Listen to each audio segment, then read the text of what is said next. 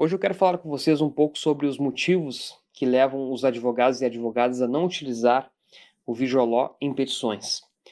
Embora os elementos visuais sejam poderosos instrumentos de comunicação, a verdade é que a maioria dos advogados e advogadas não aplica esses recursos nas peças processuais, preferindo então o tradicional Word e a argumentação em texto propriamente dita.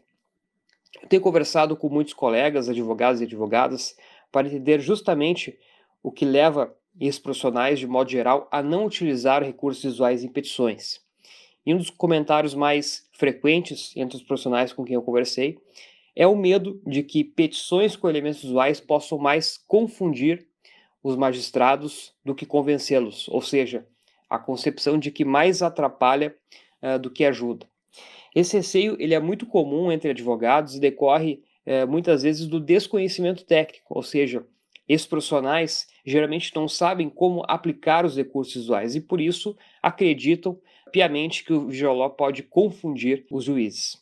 Alguns profissionais, por outro lado, têm noções mínimas de design e até certo bom gosto, mas não sabem quais ferramentas utilizar e não sabem como organizar as informações textuais em um documento que seja prazeroso, que seja aprazível de ler. O lado positivo da tecnologia e do mundo de hoje é que existem muitas ferramentas gratuitas que os advogados podem utilizar. O Canva, sem dúvida, é um dos sites mais conhecidos. Ele oferece suporte para infográficos, gráficos, fluxogramas e uma série de outros recursos visuais que podem ser utilizados. O manuseio do Canva ele é muito intuitivo, o que de certo modo democratiza o design e ajuda profissionais que queiram transformar suas petições em documentos mais claros, em documentos mais compreensíveis. Um outro medo que eu vejo que os profissionais têm é apresentar uma petição mais infantilizada. Ou seja, eles preferem não usar representações visuais, preferem não usar as técnicas de visual para não deixar as peças processuais infantis. Esse é um ponto importante, pois de fato alguns ícones, algumas cores, elas podem sim ser percebidas pelos juízes com maus olhos. Sobre os ícones em si, eu vejo que ícones 2D, eles normalmente são mais amistosos e menos infantilizados. Eu digo isso porque eles geralmente são monocolores e fáceis de aplicar nos mais diversos tipos de documentos jurídicos, o que acaba sendo um bom aliado uh, dos advogados. Por outro lado, os ícones 3D, muitas vezes, eles podem ser vistos como infantis. Eles normalmente nos lembram aqueles bonequinhos que nós associamos então com desenhos animados, e além disso, eles reúnem mais cores e ficam extremamente chamativos numa petição ou no documento jurídico. Os ícones 2D são mais amistosos e menos infantilizados.